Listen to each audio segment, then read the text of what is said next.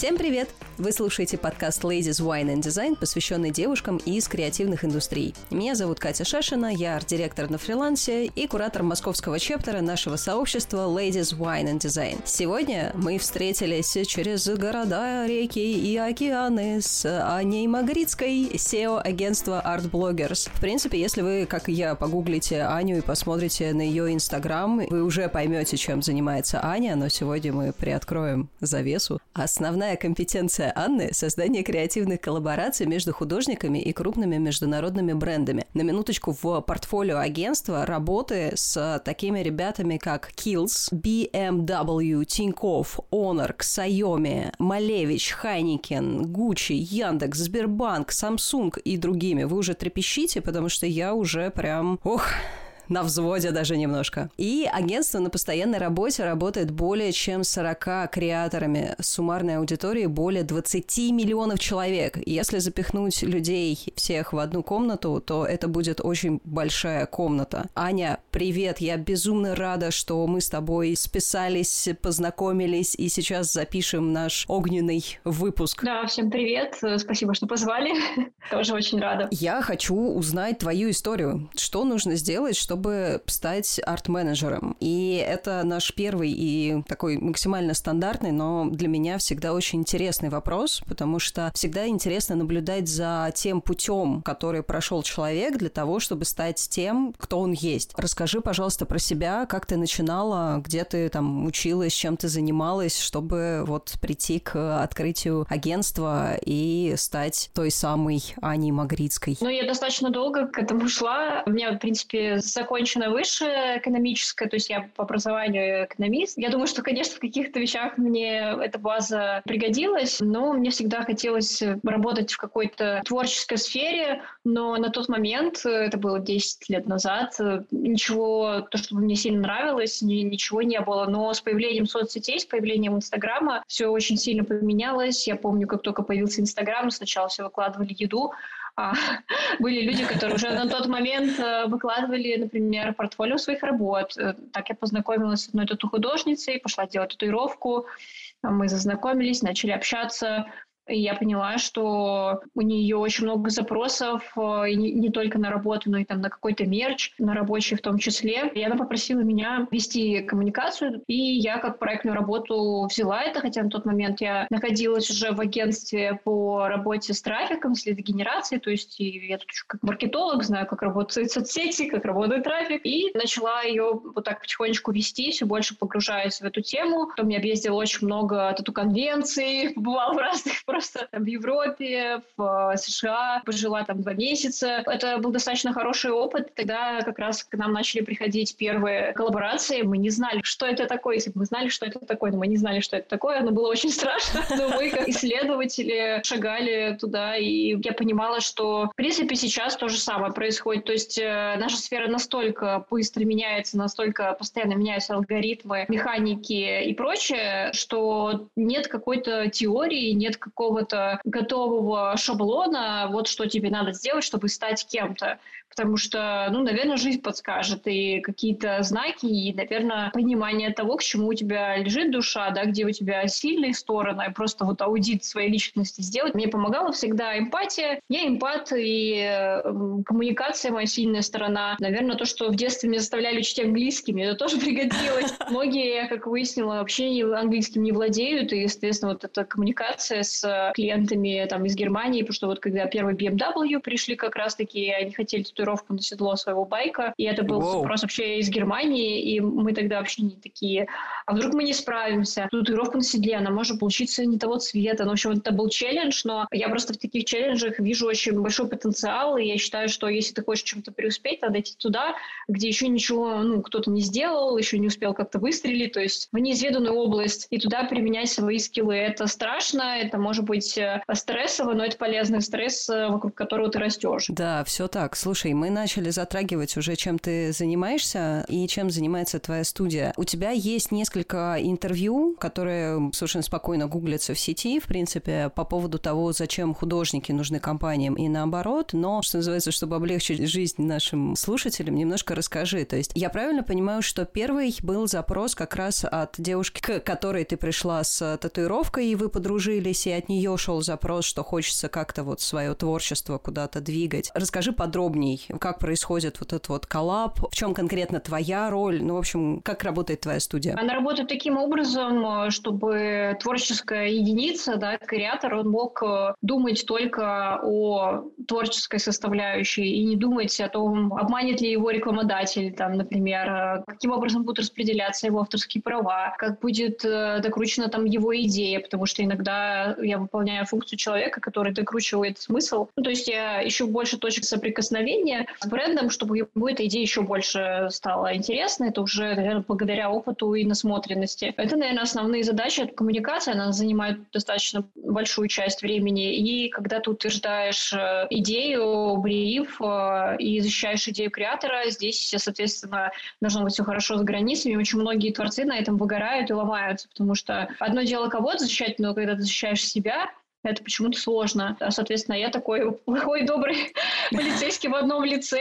и вот в команде есть и юрист, и, соответственно, и бухгалтер, то есть э, как это сделать так, чтобы это было комфортно для всех, и, соответственно, какие правки предусмотреть, чтобы было комфортно работать, какие дедлайны, что делать, если что-то идет не так, а что-то идет не так. Достаточно часто невозможно все предусмотреть. Мы не палку колбасы продаем, мы продаем интеллектуальный труд, творческий труд, и, соответственно, это и оценивается, и продается совсем по-другому. И мы работаем с людьми, люди иногда болеют, они плохо себя чувствуют, э, они выгорают, и причем с обеих сторон, со стороны бренда, там агентства может быть такая ситуация, и со стороны творческой. И вот это все нужно, наверное, соблюдать в балансе и умение находить команду, потому что креатору может понадобиться хороший видеорежиссер, который может подснять бэкстейдж его работы, и тебе за два дня надо найти такого специалиста, чтобы он пришел, не облажался, все хорошо сделал. вот. И вот ты постоянно вот в этом моменте находишься, что тебе нужно коннектить. Ты как мост, который выступает между миром коммерции и миром творчества. И вот поэтому на этом мосту все собираются, обсуждают, расходятся, но если не будет моста, ну, там огромная просто пропасть между этими двумя мирами. Слушай, на самом деле вот эта вот тема, про которую я как-то не задумывалась, потому что дизайнеры в этом плане, они более подкованные. Я, прости, на твои слова смотрю с точки зрения именно своего дизайн-бэкграунда, ну и я видела пару настоящих креаторов и артистов, как это, издалека, с некоторыми знакома, но в общем и целом дизайн мне гораздо ближе сам по себе, как э, индустрия. И дизайн гораздо более прагматичный, что ли, и практичный. То есть там всегда, знаешь, все можно порешать по KPI, по, там, по задачам, которые приходят от клиента, там, чтобы кнопка кликалась, чтобы упаковка продавала э, и так далее, и так далее. А когда ты приходишь к творцу, просто вот к современному художнику и говоришь, говоришь, сделай мне. Никто не знает, что получится в итоге. То есть это может быть что-то, что, на что посмотрит клиент и скажет, господи, как вы вообще до этого додумались, уберите это вообще с глаз моих. А может наоборот быть какая-то такая штука, которая прям настолько выстрелит, что мы даже не могли придумать, что такое вообще возможно, и вот получилась какая-то такая вот э, крутая штука, которая всем зашла, и все оказались в вин-вине. Скажи, это самое сложное в твоей работе работе как-то вот настроить коммуникацию, то есть объяснить клиенту, что типа, ребят, не трогайте творца, он творит, он, он знает, что он делает, будет классно. Успокоить э, креатора, который, э, ск- скорее всего, там до него будут долетать какие-то замечания клиента, и он тоже будет, вы не понимаете, это, это творческий процесс. Конечно, да, я поэтому и являюсь неким бустером, потому что сначала это ударяется об меня, и уже это в такой облегченной форме уже переходит там правки, потому что, конечно, если напрямую они бы слышали друг друга, это был бы конфликт, никакой коллаборации бы не было. А люди, говорю, что многие выгорают. То есть э, человек, может, и не хотел быть там токсичным, но он в итоге нагородил там что-то. Я понимаю, что есть, может быть, здравый смысл в его словах, да, но то, что он говорит на эмоциях, э, естественно, этот здравый смысл заглушает эмоции. Вот. Мне здесь очень помогло еще разобраться вообще в человеческой психологии. Вот. Тоже очень помогает. Здесь, э, на самом деле, есть определенный алгоритм для меня сейчас уже это не является чем-то сложным, потому что я это делаю на протяжении 5-6 лет. То есть для меня это уже не проблема. Для меня проблема другая. Это, например, кто-то где-то что-то перестает работать. Ну, то есть заказчик не может согласовать идею. Он просто, ну, долгое время согласовывает. Мне нужно распределять нагрузку на агентство, на свою команду, на креатора. Идут другие коммерческие запросы. Я начинаю волноваться, я начинаю тревожиться. Я такая, так, в чем затык? Почему мы три недели не даем ни ок, ни, ни нет, ни да, ничего. Мы сидим такие на чемоданах такие, что делать? Потому что и отказа как бы нет. Ну, то есть вообще никаких комментариев. О, клиент ушел думать, что он там себе надумал, слишком долго думает, и вот это начинает напрягать. Да, что, что он там такое готовит страшное. Момент, когда просто говорят, что, слушайте, уберите из глаз долой, я уже разработал, говорю, вот алгоритм, как, в принципе, предусматривать такие вещи. То есть мы даем выборку идей, из нее клиент выбирает. Дальше мы создаем эскиз, он его опрувит, показываем, как интегрирован продукт. Он это окает. Только потом делаем э, там фотографию, кадр. Кадр тут же с площадки высылается заказчику. Заказчик э, говорит ок, не ок. И, соответственно, мы снимаем. Дальше идет э, ну, сырое изображение, кидаем готовое сырое, кидаем в постобработки, пишем текст и, соответственно, все. Все, вы молодец, готово. Вот, вот ваш гонорар. Обычно это так работает. То есть я поняла, что мой опыт, то, что я работала в банковской сфере и в страховой, то есть я хорошо, в принципе, с алгоритмами, я понимаю, чтобы что-то работало, нужно, как и с дизайнерами, разработать некий ТЗ, некий бриф, пусть он будет какой-то не такой жесткий, да, когда ты разрабатываешь, например, дизайн продукта или дизайн там компании целой фирменной, соответственно, может быть не такое жесткое, но оно должно быть потому что мы просто сразу же обращаем жизнь себе и заказчику. Вот, и поэтому это уже не страшит. Слушай, а были ситуации, когда все равно были вот такие вот конфронтации с э, менеджерами? Знаешь, есть такое понятие негативное в негативном ключе эффективный менеджер. Это человек, который начитался умных книжек, пока не очень хорошо их как-то как как внедрил в жизнь и до конца разобрался. И вот он приходит к тебе и говорит, короче, нам надо, и ты понимаешь, что что это вот, ну, прям все очень, очень плохо, что это не сработает. Грубо говоря, человеку нужен дизайнер или вообще ремесленник, который э, сделает четко по его ТЗ, и вообще он пришел не к тому человеку, ему нужна вообще совсем другая история. Как ты выруливаешь из таких ситуаций? Что тебе в этом помогает в работе с ребятами, которые хотят вот как-то не выходить далеко из сейф-зон, но при этом сделать что-то такое вот креативное? У меня было два таких кейса. Во-первых, я всегда требую предоплату. То есть мы разработали идеи, мы забукали под вас время, и предоплата тогда просто остается. Вы можете эффективить сколько хотите. А я просто таких менеджеров еще называю белками. У нас есть в команде такое понятие. Я говорю, белка с горящими глазами. Помню, что белка с орешком, которая тревожная, ну, то есть она не знает, куда этот орешек, э, она его съесть не может и припрятать никуда не может, постоянно какая-то хрень происходит. Вот это такие люди. Да, да, да. С этим, знаешь, с бюджетом носится такая, куда бы его Куда бы его пристроить, а может сюда, а может сюда. Давайте сделаем дирижабль и будем разбрасывать этот бюджет с дирижабля. Да, именно так. Вот, и ко мне пришел клиент, он э, сразу выбрал креатора. Он говорит, мы хотим интеграцию с ним. Я говорю, вы уверены? Потому что девушка любит обнаженку, это будет все очень ярко. Я, в принципе, ну, нормально совершенно к женскому телу, к эротике очень-очень хорошо отношусь. Вот, у меня, например, нет никаких как бы проблем с этим. Я говорю, у вас тоже нет проблем с этим. Ну, все будет эстетично, артово, но надо быть готовым там к обнаженному бедру или там плечу, то есть как бы э, никакой жести, конечно, не будет, но такая вечериночка 16 плюс, скажем так. И они говорят, что да, все подходит, все отлично, мы начинаем работу над э, эскизами, над фотографиями, над коллажированием. И они говорят, что вы, вы знаете, наш самый главный там какой-то там директор сказал, что так не пойдет, надо вот переснять, переделывать. И я такая, блин, мы огромный пласт работы уже проделали. Сняли студию, все отсняли, вам все нравилось, а сейчас что-то пошло не так. Я говорю, давайте мы просто не будем продолжать работать, ну, предоплату мы оставляем, потому что мы уже потратили как бы эти деньги, это время, это мое время в том числе. Вы сами выбрали этого креатора, сами настояли на том, что он вам подходит, коренные есть. Не нравится, ну, ждем вас в суде. ну, как бы, естественно, они один раз прислали досудебную претензию зачем-то, я отправила своего юриста, ну, и все закончилось тем, что предоплата осталась у нас, и это вполне нормально и логично. Вторая история была похожая, но там у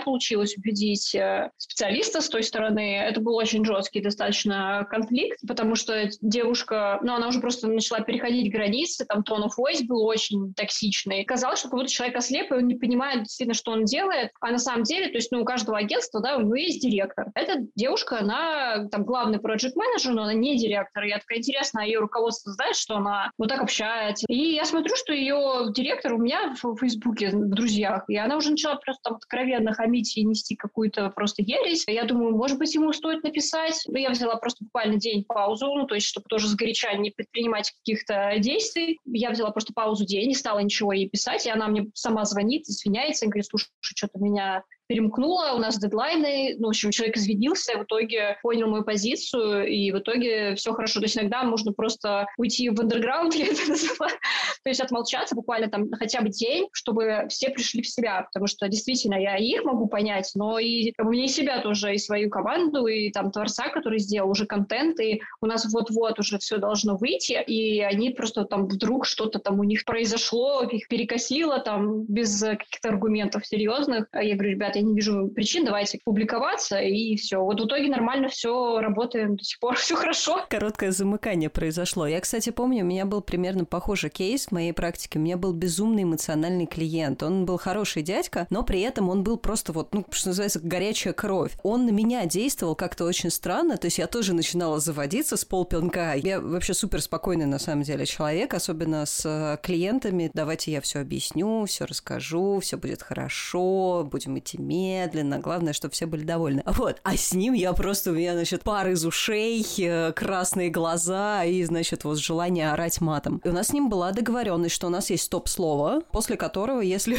Да-да-да-да-да. После которого мы просто делаем паузу, отключаемся от чатов и берем полдня на... Дышим в пакетик.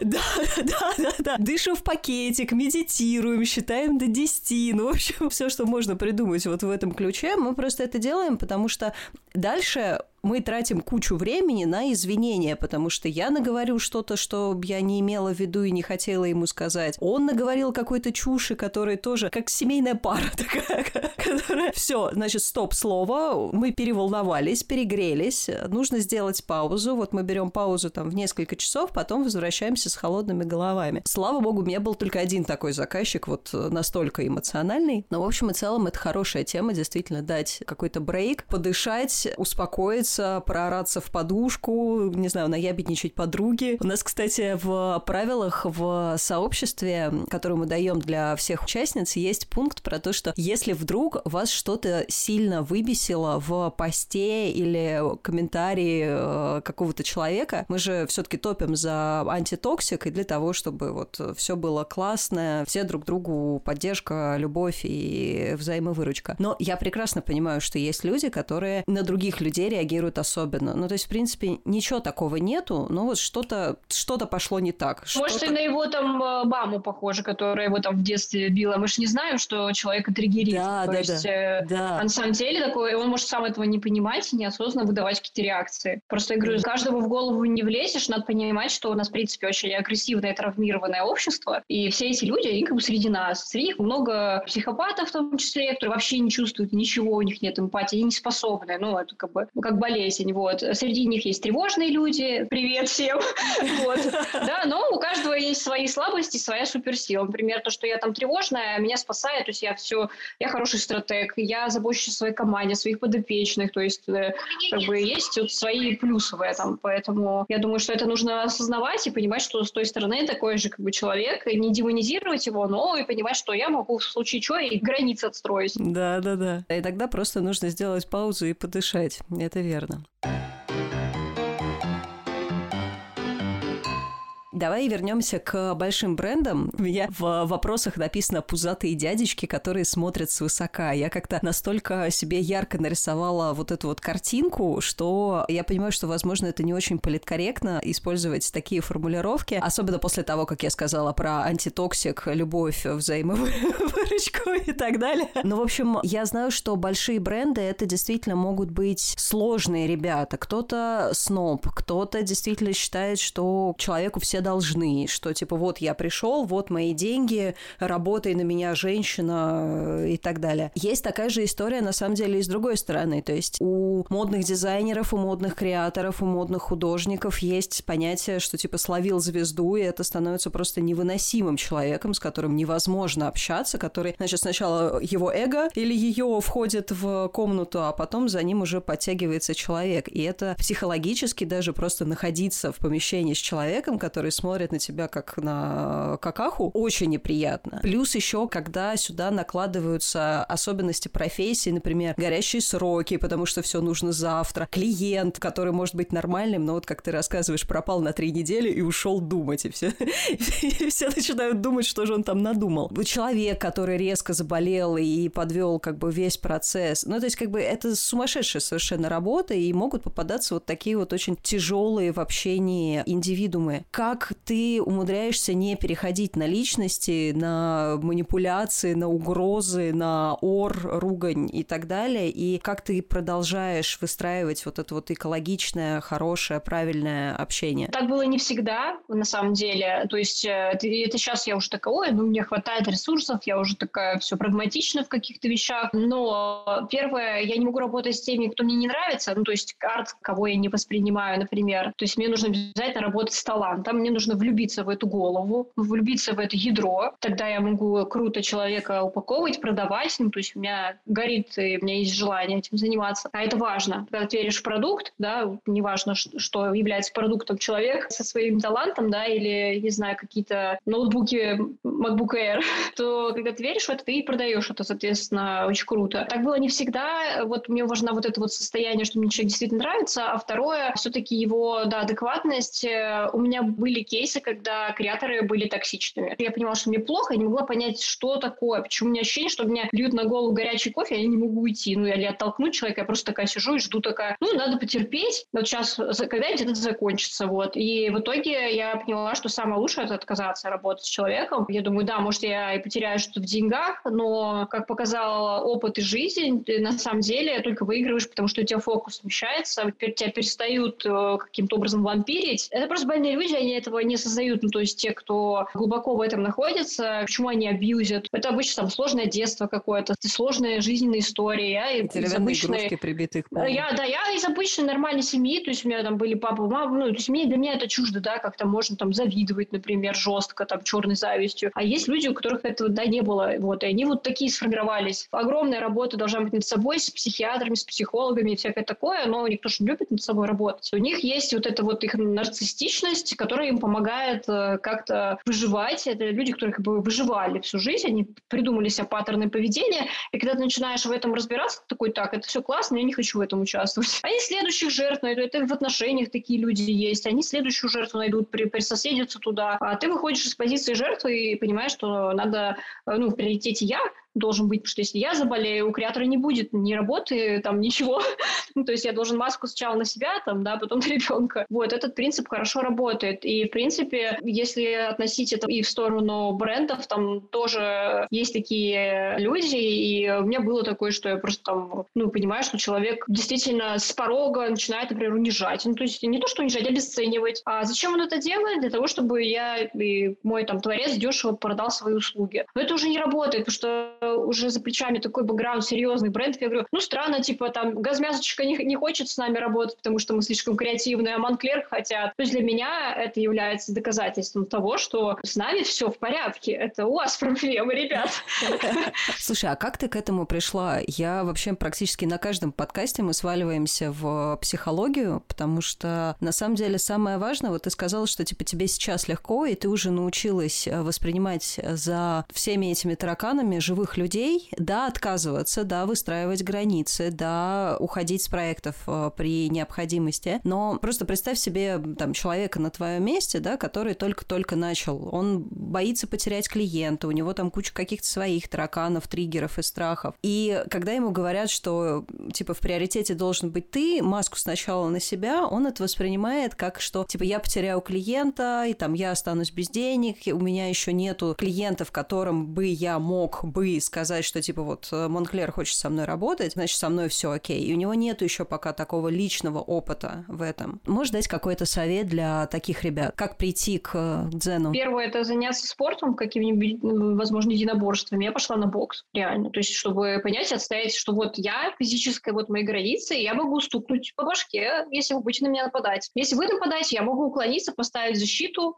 ну, то есть у меня есть маневр, пространство для маневра. Когда ты это через тело понимаешь, у тебя в голове тоже что-то начинает меняться. Особенно для девочек это важно. Девочки страдают э, этим синдромом самозванца в основном, потому что мальчики, мальчикам проще, как-то их воспринимают проще. Девочки для того, чтобы доказать, что сидит напротив тебя мужик, да он, в принципе, тебя не считает реально за человека. А сколько раз меня там и, и в отеле приглашали, какую-то чушь несли просто. Я еще тогда на тот момент замужем была, я уже сейчас уже свободный человек, но тогда я была замужем. Ну, то есть это было было неприятно. Думаешь, тебя позвали, потому что ты классный там специалист, да, или тебя позвали, чтобы пофлиртовать с тобой. Это мерзко, на мой взгляд. То есть вот такие вот вещи. И как раз-таки вот бокс помогает э, там настраивать границы. И я пошла в терапию. И вот, получается, год я продолжаю ходить, потому что для меня это как э, некая опора. Я каждый день работаю с людьми, и мне это просто помогает. Э, я научилась кучу инструментов дала мне там, как аудит какой-то проводить того, что есть у тебя на данный момент, разбираться со своими эмоциями, что ты чувствуешь. Вот, а до этого год был очень э, такой эффективной работы, когда я поняла, что у меня очень сильная тревога, там, вплоть чуть ли не до панических атак, потому что, опять же, гиперответственность, то есть ты очень ответственный человек,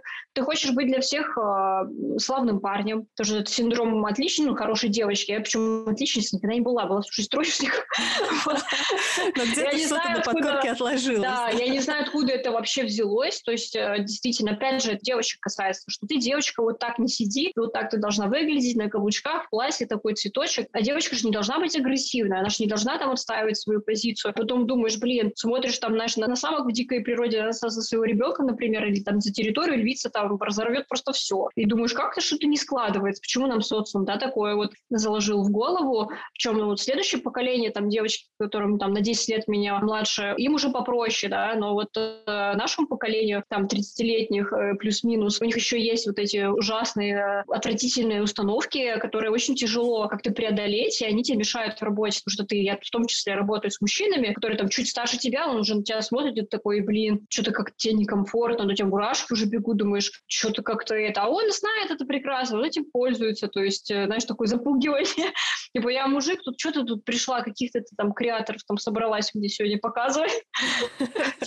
Вот ноги у тебя длинные, а вот креаторы твои хрень это все собачье. Вот я реально такое слышала. Я слышала, что я обслуживающий персонал, что я вот обслуживаю их креаторов, типа, что мы ничего не создаем, что мы никак мир не меняем, что вот мы как паразиты. Там, и что только не слышала всякий бред. Но это все проекция человека на него. Это он, это не мое. Я просто отказываюсь это брать. И я вот говорю, ребят, идите в спорт, который поможет, да, выплеснуть какой-то вот негатив и наработать вот эту броню, и в терапию, потому что это можно научиться только там. Я стала ходить, и я вижу результат, что все поменялось. Поменялось у меня в голове, поменялось все в реальной жизни. Ты знаешь, я сейчас вот как-то по-другому совсем посмотрела на единоборство, потому что, ну, я вообще топлю за спорт, что нужно действительно как-то на физическом уровне проживать эмоции, агрессию, даже час побегать просто на дорожке, когда ты весь потный, мокрый, э, но у тебя вышел вот этот вот стресс через пот, то это вот самое то. А с другой стороны, бокс и вообще любые, как это, контактные виды спорта, когда тебя учат защищаться, когда тебя учат нападать, и это делается, опять же, в правильной обстановке, то есть это не на улицу тебя с ножом в неблагополучном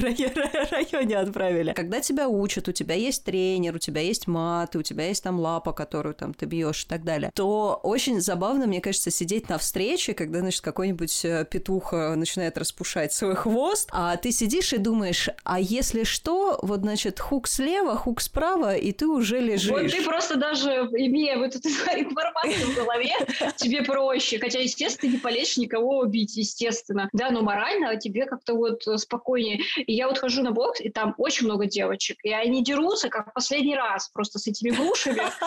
Просто, а я думаю, да вы же мои амазоночки.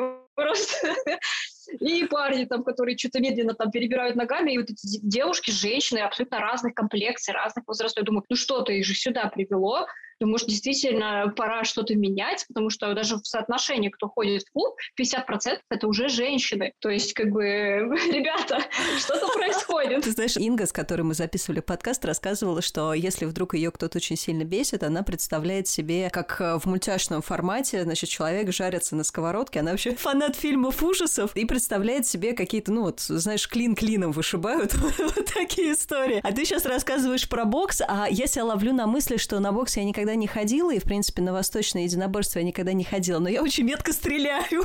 Ну, да, можно, кстати, и туда. Есть э, группа любителей метания там на ножей, кирпичей, там, я не знаю, топоров, реально люди топоры кидают там в какие-то деревяшки, чтобы попасть. Э, я не знаю, мне кажется, это же там тот же конный спорт, когда ты контролируешь его, думаешь, если я могу лошадь контролировать, и знаете ли, могу и вас. Да, да, да. Ой, господи, я надеюсь, ребята, вы нас понимаете правильно, никто никого там убивать, жарить и э, стрелять и оставлять синяки на нежных местах не собирается. Это скорее внутреннее ощущение, которое дает дополнительную уверенность, что если что, вы сможете защитить э, свою жизнь условно, и рабочую, и личную, и, вообще все. Я делаю пометку на всякий случай, потому что фраза вне контекста может быть воспринята очень интересным образом.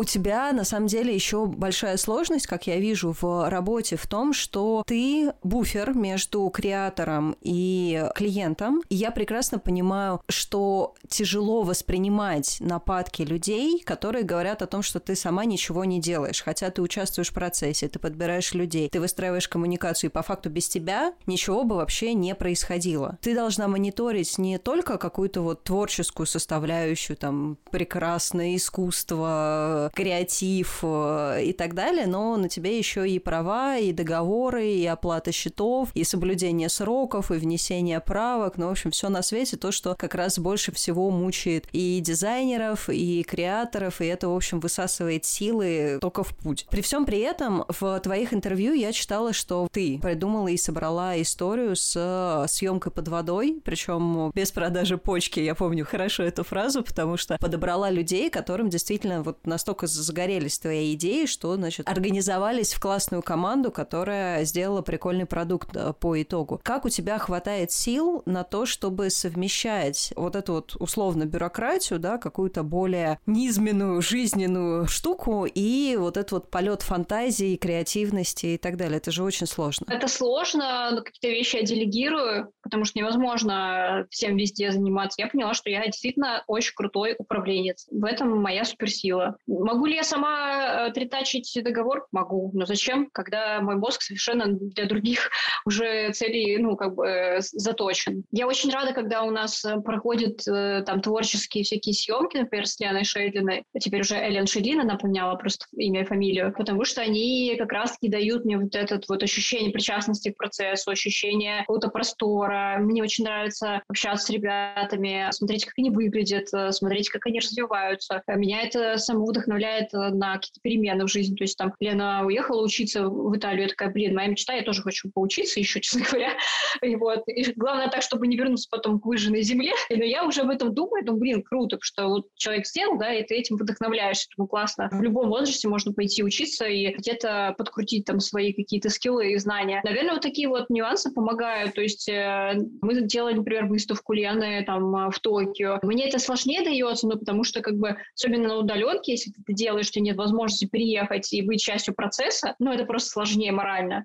Вот, хотя ценность, она никуда не девается от этого. Мне вот больше всего нравится, когда есть э, возможность э, быть частью процесса, то есть э, приехать на площадку, познакомиться с организаторами, с представителями бренда, понять, куда что ставить. Креаторы, соответственно, там уже какой-то вот этот общий движ, общий вайб. И вот на этой энергии ты понимаешь, что, блин, как круто, я нахожусь действительно в своем месте, я объединяю людей, и мы создаем что-то классное, что вдохновляет других. Вот, для меня вот это самое крутое. Я стараюсь просто акцентировать внимание на этом, а это, естественно, только верхушка просто айсберга. Конечно, под этим пласты договоров, дедлайнов, все вот эти люди с э, какими-то своими там э, особенностями, да, один вспыльчивый, другой там флегматик. Вот, это внизу, ты этого не видишь, а вот здесь вот так, естественно, видишь только результаты, и мне вот это, наверное, помогает, то есть как бы соблюдать вот этот некий баланс.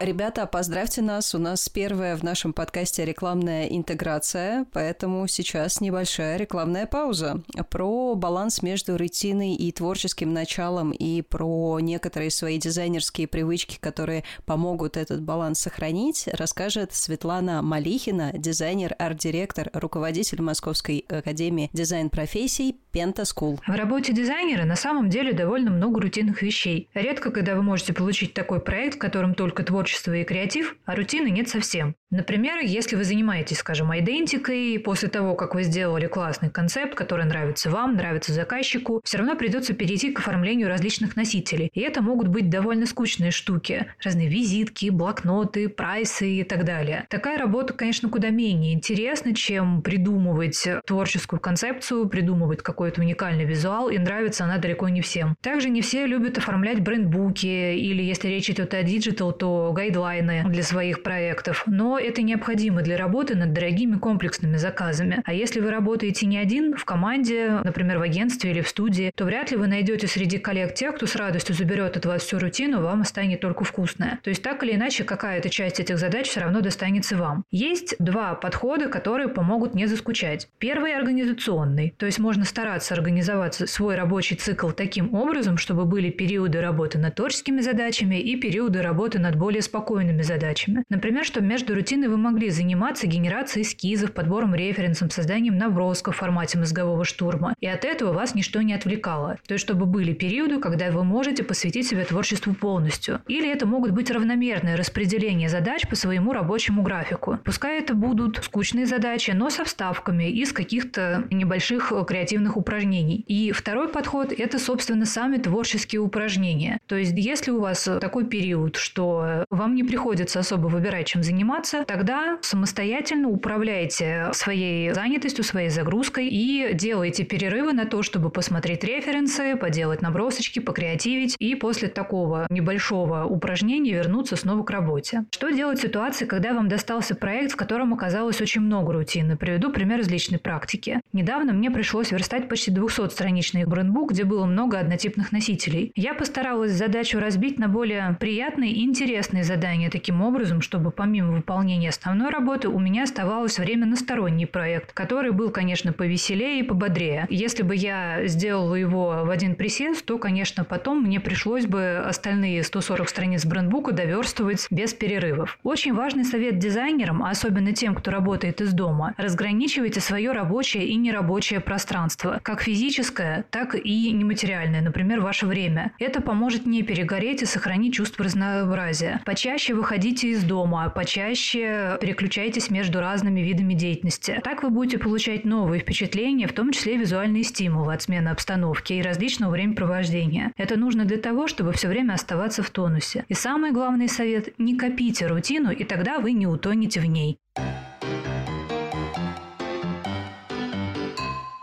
А мы возвращаемся к нашему с тобой разговору, и я, что называется, хочу немножко перейти на личное. То есть сейчас основная часть разговора у нас с тобой была про какие-то рабочие аспекты, и я сейчас хочу сделать фокус именно на тебе. Когда мы общались с твоей помощницей, она настолько тепло о тебе отзывалась. Мне кажется, да, сейчас для тех, кто не видит Аню, Аня показывает сердечко. Мои люди всегда со мной. Да, на самом деле всегда это настолько ценно, когда, условно, люди работают не из-под палки, а потому что они верят в то, чем занимается вся команда целиком, они верят в лидера, они, собственно, верят в тебя. И когда мне Маша сказала, что, типа, а вот Аня один из лучших боссов моей жизни, я так просто, а, все, все, продано, как бы подкасту быть. Расскажи, как ты умудряешься не срываться на команде, например, какие привычки, процессы, у нас сегодня все про привычки и процессы процессы внутри, что ты научилась делать для того, чтобы команда к тебе так относилась? Потому что я по себе знаю, что больше всего достается тем, кто ближе всего. Как бы это несправедливо не звучало, но то есть как бы с клиентами мы можем держать лицо, с креаторами мы можем держать лицо, но приходя домой, и домой я имею в виду не только вот к дивану и коту, но и как бы домой в команду, домой в студию, иногда хочется вот скинуть все и сказать, что тебе типа, все, ребят, я устала держать вот, вот, вот это вот все. Я хочу хочу там просто не выбирать слова, не... Ну и, в общем, близким достается больше всего. Вот как ты делаешь так, что команда все еще тебя любит? О, господи, я себе просто формулировщик от бога. Во-первых, у меня были хорошие учителя. У меня было очень э, токсичное окружение, и я знаю, как делать не надо, реально. То есть я рассказала, да, как я начинала, но я не рассказала же, какая был там дальше трэш, что в бизнесе я вовлекла своего там бывшего мужа, потом еще одну девочку в команду, потом я узнала, что бывший муж с этой девочкой, короче, шашни мутит. Они там меня начали выкидывать из бизнеса. Там был просто полный О, ад. господи. И я знаю, как делать не надо. Потом я попала тоже там в среду, соответственно, с, с токсичным там креатором, который просто, я уже обеспечила всю его там семью, ну, то есть там просто треугольник Каплана, по-моему, правильно называется. Карпмана. Ну, да, типа того. В общем, я попала реально в него, там панические атаки. Короче, это был полный трэш, и я поняла, что, блин, это какой-то ад, и ни за что в жизни никогда я, типа, никому не причиню вот этот ужас. Ну, то есть, что меня это научило, что нельзя быть такси, нельзя быть хорошим парнем и дружить со всеми, сливаться с людьми. Не надо дружить, ты плати хорошо людям, создавай им нормальную рабочую атмосферу, обучай их, э, давай возможности для развития, не надо с ними дружить. Вот эта дружба, типа, ну, псевдо, да, то есть, когда идет слияние, на самом деле человек тебя абьюзит, что под дружбой э, тебе могут какую-то какашку просто предложить. вот, ну, типа, вот, моя дружба, ты такой, спасибо, но, как бы, я не хочу, мне комфортно с тобой, да, там, в партнерских каких-то договорных отношениях, мне вот это вот не надо, потому что что ты под этим имеешь в виду, я не знаю. В моем случае, да, дружба — это принятие. Там, у меня есть определенные ожидания, да, если человек там не, не соответствует, лично расстраиваю, зачем? Не надо. Есть э, действительно, говорю, партнерские какие-то доверительные, нормальные, комфортные отношения. На берегу можно договориться и создать людям комфортную, нормальную среду, где они могут развиваться, общаться в рамках рабочих. То есть, я говорю, не надо там собираться каждый вечер э, там у костра и рассказывать друг другу байки. То есть, или там какие-то жуткие, мне всегда корпоративы бесили, потому что я такая думаю, а зачем мне, то есть мне свое свободное личное время тратить на этот бред? Да я же работала в корпорациях, я тоже там научилась, как не надо делать. То есть, знаешь, там приходишь, и тебе дают убитый компьютер просто, который, ты думаешь, это калькулятор или... Да. Куда здесь вставлять батарейки, да? Да, давайте поработаем. Я такая, у меня у команды у всех новые ноутбуки, я работаю на старом, чтобы ты понимала. Ну, то есть, я такая, мне хочется, чтобы людям было комфортно, потому что они делают до хрена задач, бывает это сложно, и у меня нет такой какой-то супер цели, супер какой-то компьютер, чтобы он у меня там летал, мне хватает моего MacBook, который я еще два года назад купила, ничего страшного, перебьюсь. Вот телефон мне нужен, да, хороший, потому что я работаю часто с него, что я где-то постоянно в пути, постоянно что-то делаю.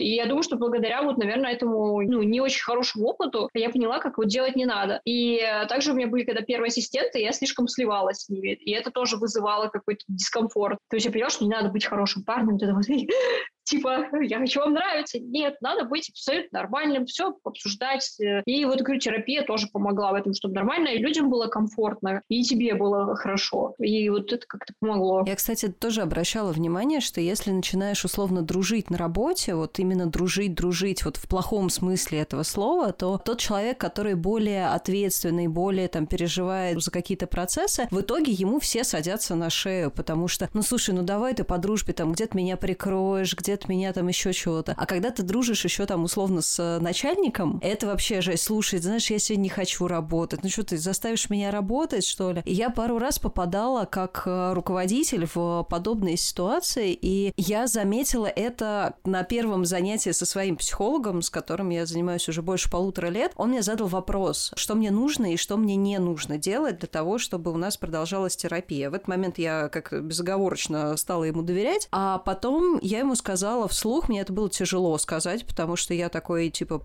парень, который нравится всем, который, ну, это моя защитная ну, реакция. как хороший парень, да, да, да. Да, да, который все понимает, да, который, значит, вот за всех горой, там, ты, я еще и, у меня синдром отличницы, которая всегда была хорошисткой и немножко не дотягивала, ну, то есть, как бы это... Я ему вот, значит, с трясущимися потными ладошками, я ему сказала, что я не хочу с ним дружить, что я не хочу знать, сколько у него детей, как его ведет э, жена, жена женат ли он вообще, где он живет, как он проводит досуг, что я не хочу знать вот этих вот подробностей, которые мне не нужны, потому что я прихожу, я плачу ему денег, я хочу, чтобы вот условно речь шла обо мне, терапия была в мою сторону, чтобы все крутилось вокруг меня, по крайней мере в этот час, пока я сижу на терапии. И он мне сказал, окей, и он ни разу за вот эти вот полтора года не перешел вот эту вот границу, причем у меня пара подружек к нему ходят, и я знаю, что им он рассказывает какие-то примеры из жизни именно в рамках там терапии и так далее, иногда не в рамках терапии,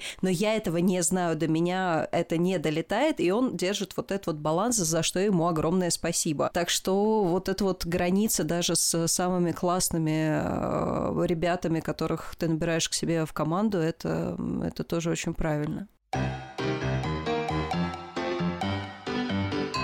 У меня, на самом деле, такой последний, наверное, самый-самый-самый-самый личный вопрос. Как не забывать про себя, семью в профессиональном, личном плане, вот это вот все, как не забивать на спорт, на здоровое питание, на сон, на там свое продвижение, потому что ты тоже как бы не можешь работать в вакууме. Даже если ты работаешь как э, студия, и у тебя есть команда, то все равно ты лицо этой студии, и тебе тоже нужно вкладывать кучу времени и в себя в том числе. Я услышала, что ты занимаешься боксом, боксом, как типа не вафлять э, тренировки. В общем, как совмещать вот этот вот пресловутый work and life balance получается именно у тебя и какие хинты у тебя есть на этот счет? Хинт очень простой, дисциплина называется. Дисциплина реально. Я просто себя заставляю. Вот. И насчет там семьи и всего остального, у меня случился развод, значит, с бывшим мужем. У меня есть ребенок, сын Максим, ему 6 лет. Соответственно, я как бы стараюсь все это держать в каком-то балансе. Последние там несколько лет я была была в прекрасных э, просто отношениях с молодым человеком на 10 лет меня младше. Но как бы я его переросла, и, в общем, мы расстались, и сейчас я понимаю, что у меня нет э, времени даже там сходить на свидание, и особо интереса даже нет. Ну, то есть все мужчины вокруг меня, они настолько как бы...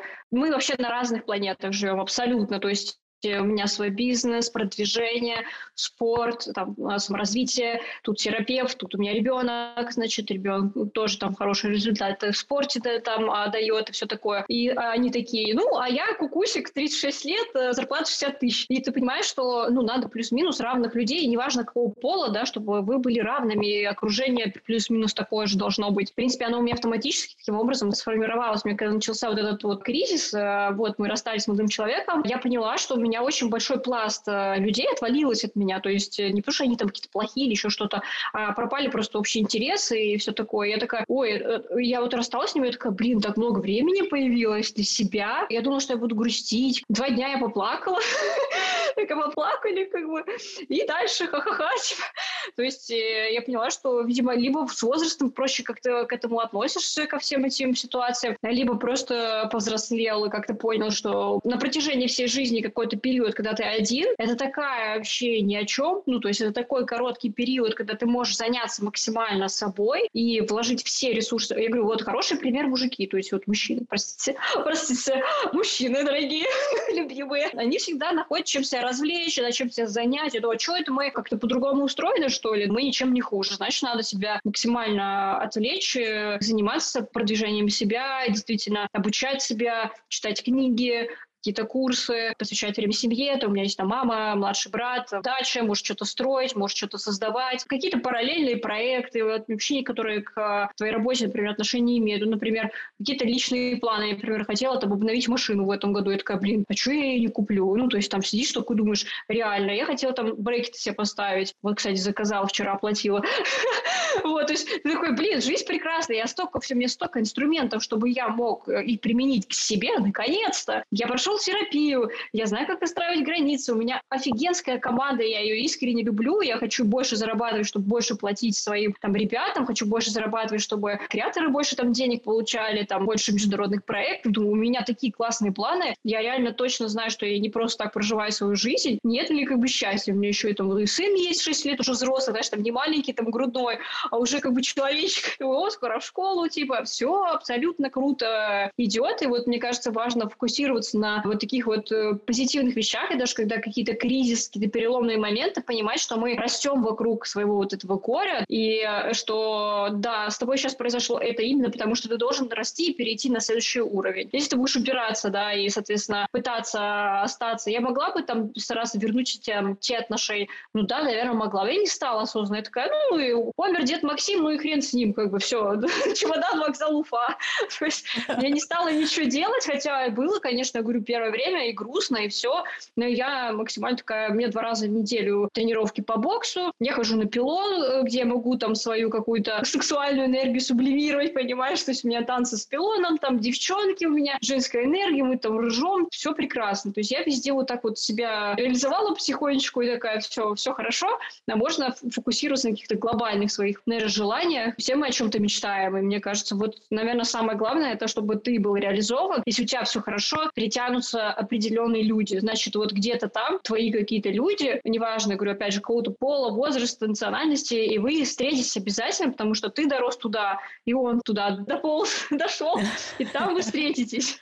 Я обожаю, на самом деле, такую позицию. Я себя периодически к ней возвращаю, как раз вот из э, какой-нибудь глубокой очередной ямы, в которой я оказываюсь. Я смотрю наверх, вспоминаю, какой путь был пройден, я понимаю, что все не зря. Иногда я себя убеждаю, иногда я проговариваю, иногда, ну, это прям работа, когда я как-то себя настраиваю, что типа ты молодец, все хорошо, то, что сейчас там какая-то яма, ничего страшного, не это первое, не это последнее, ну, как бы мы идем, процесс развития идет, все хорошо, все будет замечательно. Иногда я знаю, что бывает очень сложно, особенно когда кажется, знаешь, бывают моменты, когда такое ощущение, что вообще все вокруг тебя против тебя, что все не так, все заболевают, все отваливается, клиенты куда-то ушли, там, я не знаю, вот парень уходит, кот заболел, ребенок э, получил двойку, и ты сидишь такой...